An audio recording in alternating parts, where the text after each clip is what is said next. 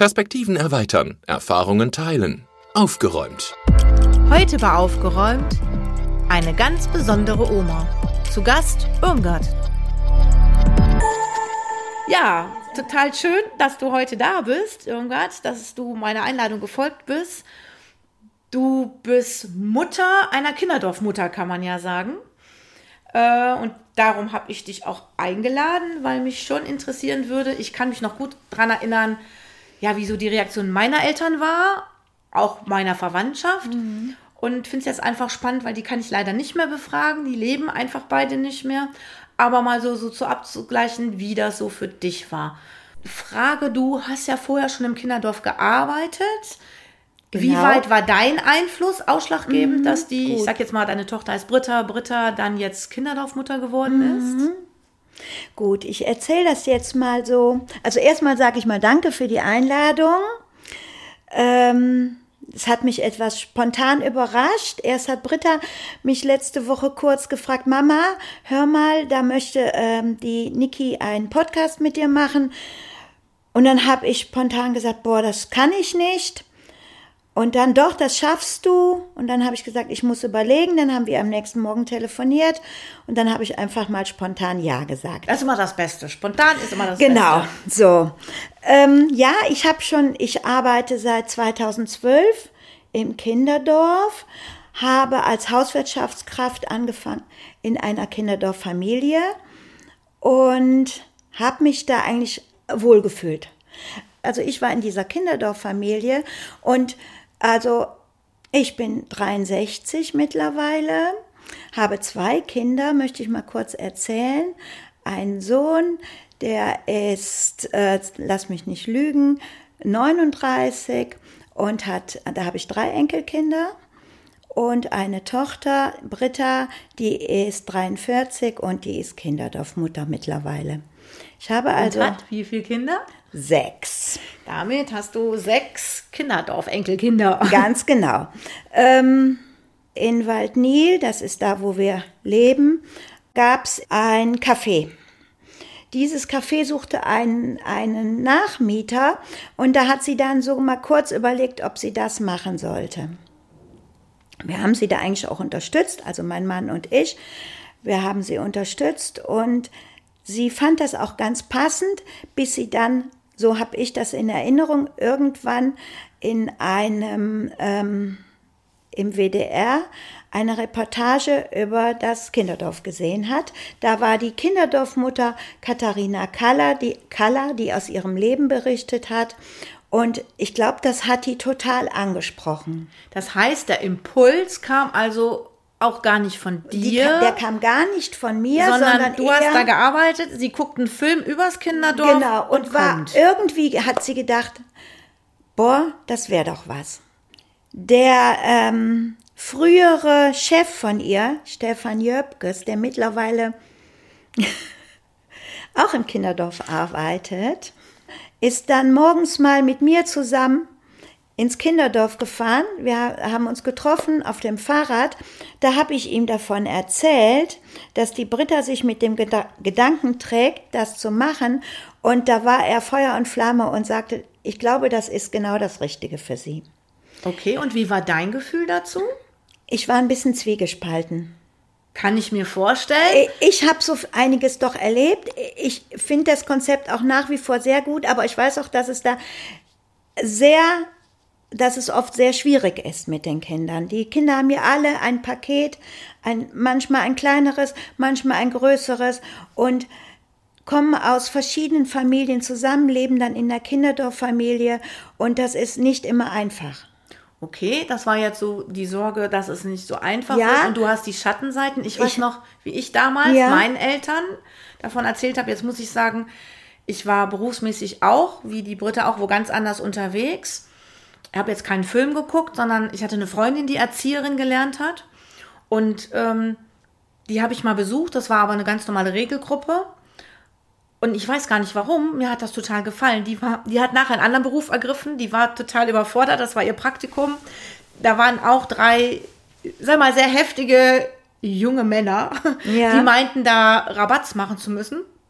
Und ich weiß gar nicht, was mich da geritten hat. Ich dann da rein in die Situation und habe dann eigentlich mal gesagt, verstehe ich jetzt nicht, aber ich möchte jetzt dat und dat und wo ist dein Problem? Ich weiß nicht, der musste irgendwie einen Dreck wegwischen, den er da irgendwie aus den Schuhen hatte und zack, zack, zack und habe dann einfach eigentlich mal so kurz eigentlich den dazwischen gefunkt. Und die Belohnung war, das war da ein, so, so ein Weihnachtsbazar, wo wir nachher hingegangen sind. Sie musste die halt mit da beaufsichtigen. Die zwei sind mir, also zwei von den Jungs, nicht mehr von der Ferse, obwohl ich ja frech war und eigentlich ja gesagt habe, hier so nicht und eher autoritär, so würde ich es heute vielleicht auch gar nicht mehr machen. Die fanden da toll. Aber ich fand die auch toll. Also ich habe gesagt, was die zu tun haben, aber danach war ich dann auch offen und, und fand das so, ja, das hat mich irgendwas bei mir ausgelöst, dieses, ich kann denen da was zeigen, ich kann denen da was geben. Und habe dann, ohne dass meine Eltern das wussten, diesen Weg schon so vor mhm. mal gefragt. Ich musste dann ja auch die Ausbildung machen. Und die haben es dann erst kurz, bevor ich dann zumindest in die Ausbildung reinging, erfahren.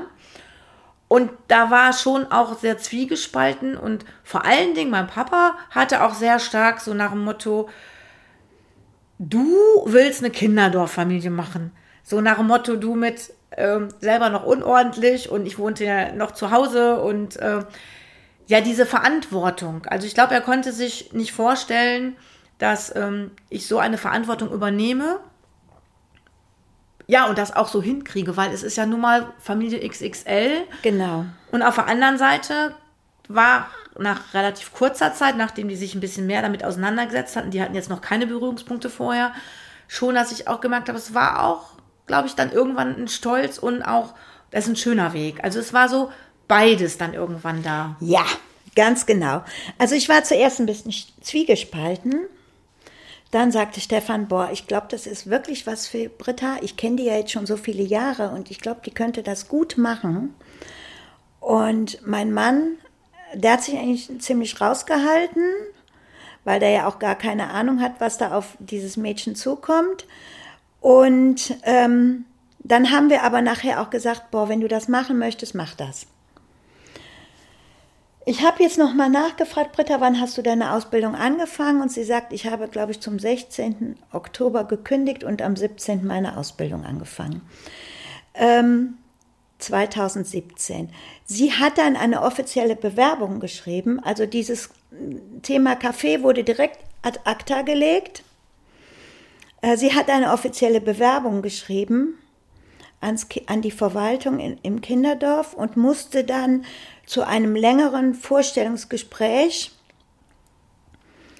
Und das war, glaube ich, gar nicht so einfach für sie. Ich, ähm, das war, hat schon länger gedauert und sie hatte auch das Gefühl, sie wurde ein bisschen auf Herz und Nieren geprüft und ist dann nach Hause gekommen und hat gesagt, Mama, was mir eigentlich jetzt noch davon zurückgeblieben ist, dass ich gesagt habe, Herr Esser, ich danke für die Chance, die ich bekomme, wenn ich hier eine Ausbildung machen darf.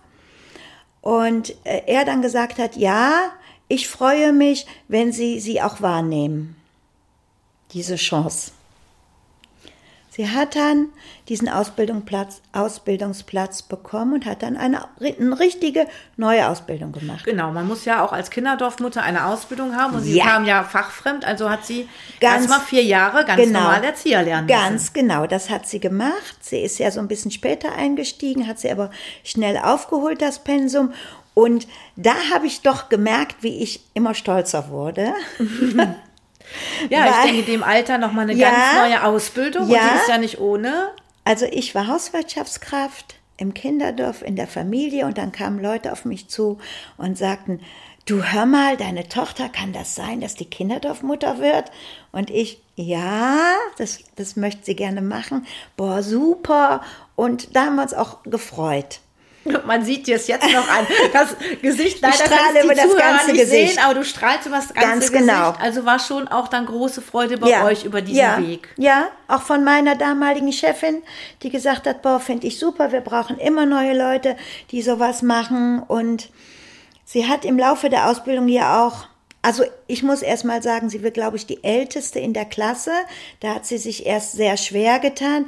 Die anderen waren computermäßig und so weiter auf einem viel höheren Level als sie. Aber sie hat das gut geschafft und hat natürlich auch verschiedene Praktikas durchleben müssen, in verschiedene Familien rein schnuppern dürfen, in Wechselschichtgruppen reinschnuppern dürfen und war, war, also hat sich immer mehr dafür interessiert und hat immer mehr gesagt, das ist meins.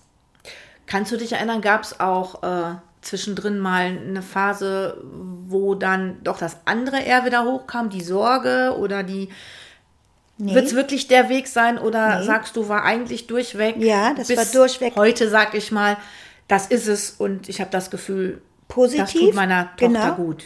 Ich habe eher schon mal gedacht, nicht zu Anfang, nicht, dass sie irgendwann sagt, das ist mir alles zu viel.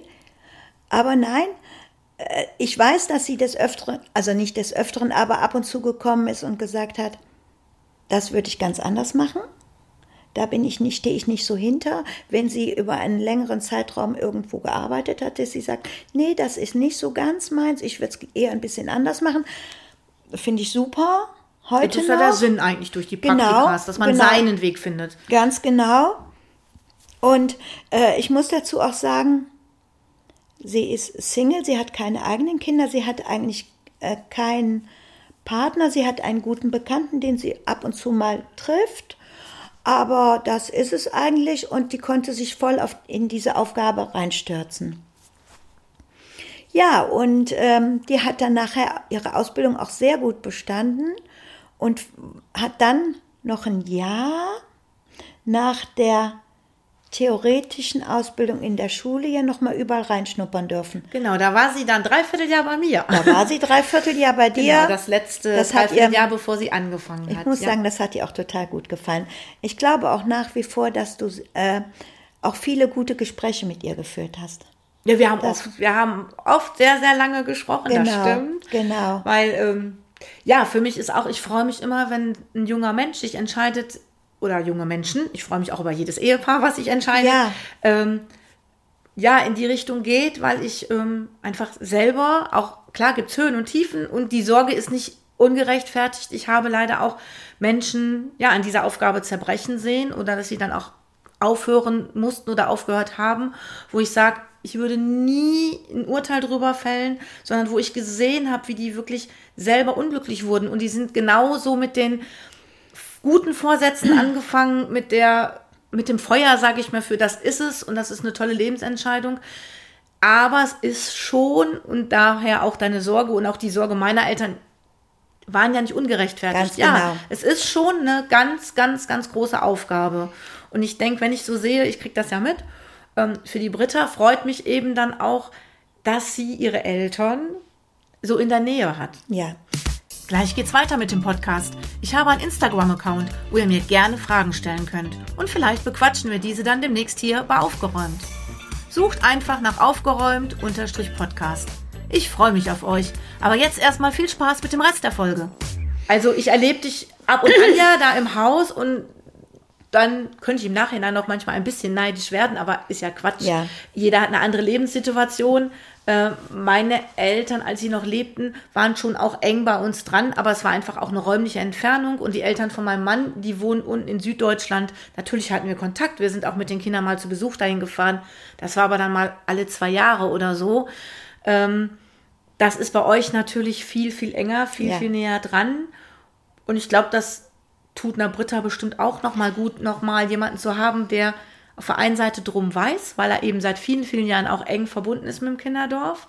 Und auf der anderen Seite aber auch, ich sage jetzt mal, ich benutze mal den Namen Oma oder ja, eine ältere Bezugsperson, weil ich finde, das ist dann nochmal eine ganz andere Rolle, die ich ja total toll finde, wenn die Kinder auch das noch haben. Also, ich muss dazu sagen, ich liebe mein Leben. Ich habe, also als Britta dann ihre, ihre Kinderdorffamilie gegründet hat und auch ihr ihr Team, sie sagt zum Beispiel immer, wir sind ein Team, das sind nicht das sind meine Kollegen, nicht meine Angestellten, das ist so ihres. Ja, Angestellte ist auch ein schlimmer Begriff. Furchtbares ja. Wort, genau. Und das hat sie dann so langsam zusammengestellt und dann kamen ja auch die ersten Kinder. Sie hatte fünf und das war, ich kann das, ja, das waren auch von Anfang an unsere Enkelkinder. Das Gefühl Also wir hatten damals sieben Enkelkinder, zwei von unserem Sohn und fünf von Britta. Dann haben wir von unserem Sohn noch das dritte dazu bekommen. Dann hatten wir ja ähm, acht. Und dann hat die Britta ja noch ein kleines Mädel dazu bekommen, nachdem die fünf dann da waren. Das hat ja, ist ja ein bisschen später dazu gekommen. Ich weiß, das hat sich reingemogelt. Die hat sich da so reingenudelt. Da hat sechs. sie mich dann auch irgendwann, ich glaube, die Kleine sollte nur ein paar Wochen da bleiben und man wusste nicht so genau, was passiert mit ihr. Und dann hat sie mich auch irgendwann mal gefragt, Mama, was meinst du denn, was machen wir mit der Kleinen? Und da habe ich gesagt, behalten. Ist ja dann auch so gekommen. Es ist auf jeden Fall eine Bereicherung für die Familie, aber jedes Familienmitglied ist eine Bereicherung. Die Kinder sind einfach tolle Kinder, liebenswerte Kinder und wir lieben dieses Leben als Oma und Opa in der Kinderdorffamilie. Das ist Also mein Gefühl, ganz meine aktiv, Frage. ganz aktiv machen wir das. Ähm, wir besuchen die Kinder, die Kinder besuchen uns, die Kinder, die schlafen bei uns. Ähm, wir leben dieses Miteinander. Also ganz oft, ich arbeite in der Kita mittlerweile und ähm, habe das große Glück, dass drei meiner Enkelkinder aus der Familie in die Kita gehen, da wo ich arbeite. Okay. Ich nehme die teilweise mittags mit nach Hause, dann machen wir einen Spaziergang, gehen ganz gemütlich nach Hause, dann gebe ich die da ab. Ähm, wir besuchen miteinander die Heilige Messe. Wir machen alles miteinander. Wir machen Ausflüge. Diese Woche waren wir auf dem Spielplatz. Also ich bin nichts anderes als wie eine andere Oma mit in Anführungsstrichen normalen Enkelkindern, keine Kinderdorf-Enkelkinder. Okay. Wobei, also ich habe, also ich muss das wirklich sagen, ich habe die genauso lieb wie die anderen auch. Wie die drei von meinem Ja. Sohn. Ich hake da mal nach, ähm, weil ich es interessant finde. Ähm, ich kann mich gut an Sachen erinnern. Ähm, also ich habe es auch so erlebt, dass meine Eltern meine, ich sag mal, ich hatte ja erst die Kinderdorfkinder, dann kamen meine Leiblichen dazu. Ja. Da gab es nicht große Unterschiede. Ja. Es gab bei manchen Sachen, Ja. äh, ich sag jetzt mal bei finanziellen Sachen schon kleine Unterschiede. Einfach weil ähm, meine Eltern haben jetzt nicht Gott weiß was an Geld und die konnten genau. nicht, wie es vorher üblich war oder wie sie es bei, bei meinen Geschwistern, bei den Enkelkindern gemacht haben. Zu jedem Geburtstag gab es halt große Geschenke. Das wurde dann bei uns eben eingeschränkt, gab bei uns dann eben Kleinigkeiten. Aber dann für alle. Genau. Und das war jetzt nicht, äh, das hatte, glaube ich, mit Liebe und Zuneigung oder äh, nichts zu tun. Es war einfach auch, ging nicht. Genauso wie die Familientreffen auf Weihnachten wurden dann halt verlegt, dass die alle, auch meine Geschwister, zu uns kamen. Ganz einfach, weil keiner von uns den Platz hatte. Jetzt hatten wir ja auch in Hochzeiten oder zu langen Zeiten neun Kinder. Ja. Da war ja noch die, das System anders, Kinderdorffamilie. Das ging einfach auch nicht.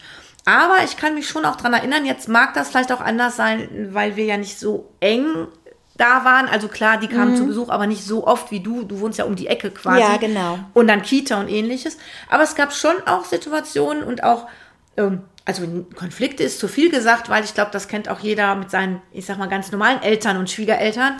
Wenn es so in Richtung Erziehung geht, jetzt sind ja noch, dass bei mir ja dann auch mein Team miterzieht und man ja da auch schon, also Erziehung gibt, glaube ich, nichts, gibt so ein großes Feld, sich mal zu zoffen oder unterschiedlicher Ansicht zu sein, wie bei der Erziehung oder wo, wo geht's hin? Und ähm, also ich lache da heute drüber, weil heute bin ich da auch tiefenentspannt drüber und ausgesöhnt mit. Aber ich habe schon oft und dann noch mehr sogar von meinem Vater als von meiner Mutter gehört, ich bin ja viel zu streng, ich bin viel zu, äh, wie kannst du mit denen so schimpfen? Ähm, die haben so ein schlimmes Schicksal, da musst du doch jetzt, wie, die müssen das Zimmer aufräumen, jetzt sei mal nicht so pingelig. Ähm, und andersrum aber auch Situationen, ähm, wo ich erlebt habe, wenn dann ein sehr schwieriges Kind, was ja. sonst total nett und lieb war. Also ich weiß, wir hatten einen Jungen, der war auch Zucker und der war sehr intelligent dabei und mein Papa war Fanat in den besonders, sag ich Ja. mal. Ich glaube nicht, dass die Unterschiede gemacht haben, aber man hat ja, wo es eher passt und dann haben die auch, die haben dann stundenlang auch immer Fachgespräche geführt und fand mein Papa total toll und dann war aber mal auch, es kann ja auch, also hat man ja nicht in der Hand, die waren halt zu Besuch und der ist auf einem Familienfest komplett, ich sag jetzt mal ausgeflippt, Ja. also kam, warum auch immer, weiß ich auch nicht mehr, irgendwas hat ihn getriggert und er hat halt wirklich einen relativ schlimmen Zornesausbruch gekriegt. Warum wir ja vorher sonst oft sehr streng sind oder sehr klare Linien genau. haben, weil das ja den Sicherheit gibt. Das kannten meine Eltern nicht, da haben die in Anführungsstrichen nicht böse, aber auch keine Ahnung von gehabt.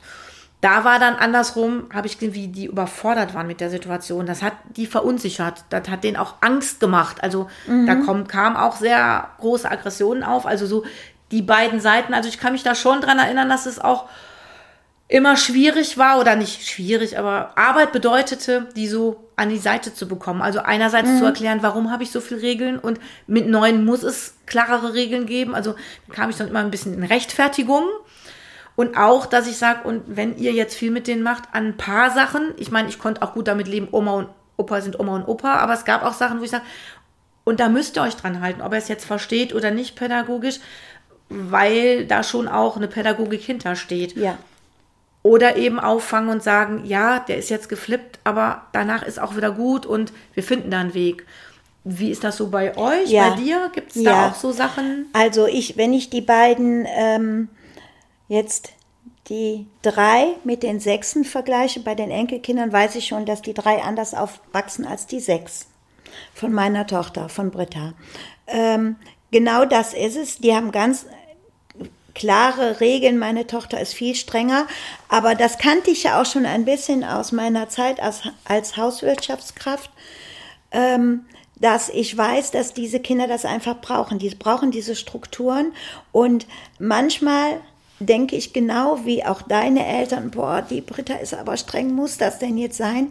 Da haben wir uns auch des Öfteren drüber unterhalten und die hat uns das auch erklärt. Wir waren, wir sind nicht immer ganz eins, aber es sind ihre Kinder und äh, wir sind wirklich nur Oma und Opa. Und um nochmal auf das, äh, auch die großen Geschenke machen wir auch nicht. Da hast du vollkommen recht, aber wir denken immer, wir schenken einfach Zeit.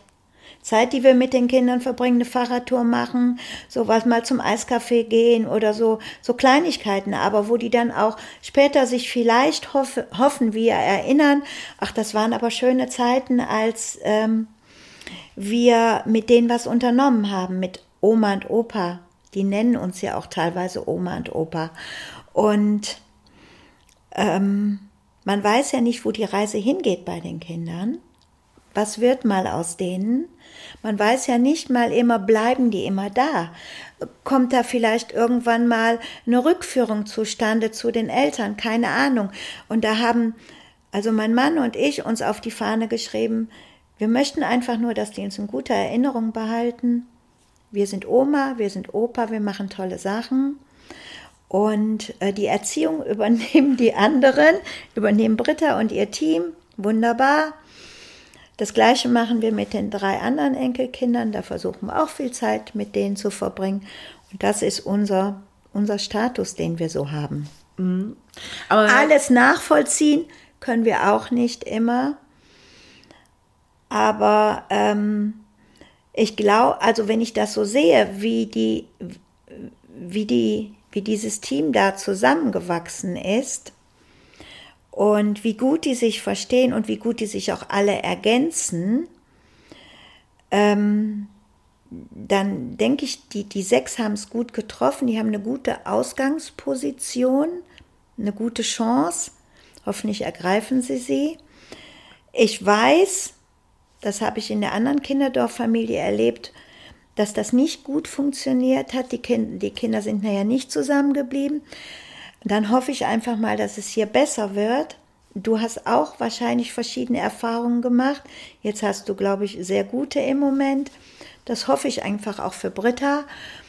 Und ähm, ja, wir sind Oma und Opa und verbringen viel Zeit mit denen. Mhm. Also es hört sich schon sehr, man merkt, dass du Kinderdorf kennst. Also ja. wenn du so sagst, du hast dich sehr bewusst damit auseinandergesetzt, ja. es kann sein, ja. so toll das jetzt aussieht, dass es anders wird, weil ich weiß ja auch, du warst ja in einer sehr, in einer schweren Zeit auch in der anderen Kinderdorffamilie, genau. wo so alles auf einmal kam, was so kommen kann, über Rückführungen zu, die Kinder wurden sehr schwierig, Abbrüche, mhm. wirklich schlimme Erlebnisse, die jeder fast mal macht als Kinderdorffamilie in der stationären Jugendhilfe. Ähm, das ist natürlich ein kleiner Vorteil gegenüber meinen Eltern, die da gar keine Ahnung Genau. von hatten.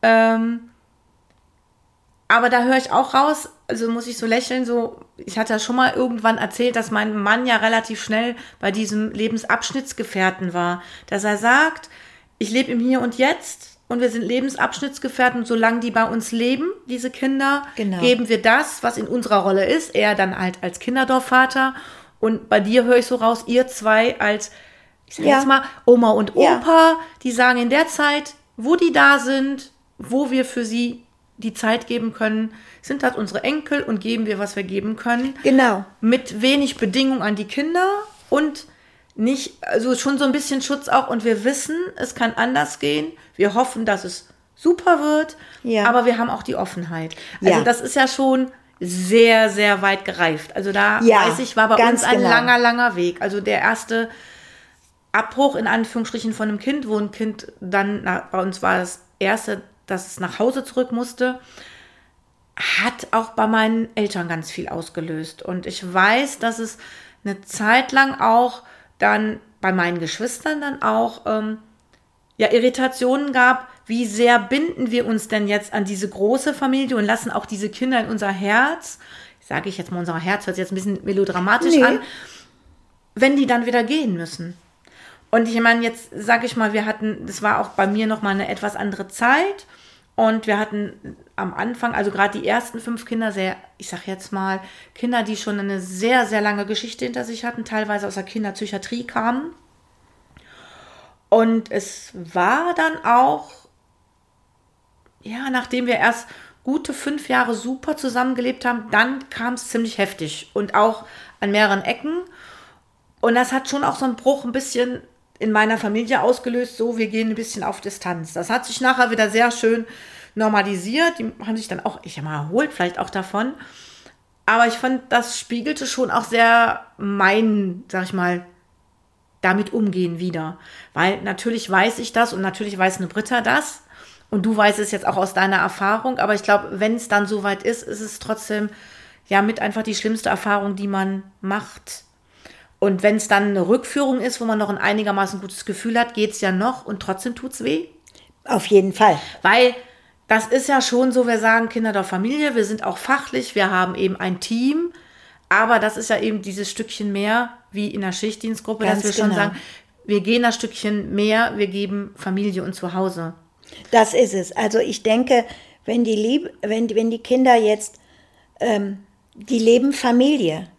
Und ähm, ich finde einfach, dass man denen jetzt auch dieses Gefühl mitgeben muss, dass es sowas gibt, weil wo sollen die Kinder das sonst sonst lernen und wie sollen sie es später leben, wenn sie es also die haben die besten Chancen jetzt, wenn sie es jetzt leben können.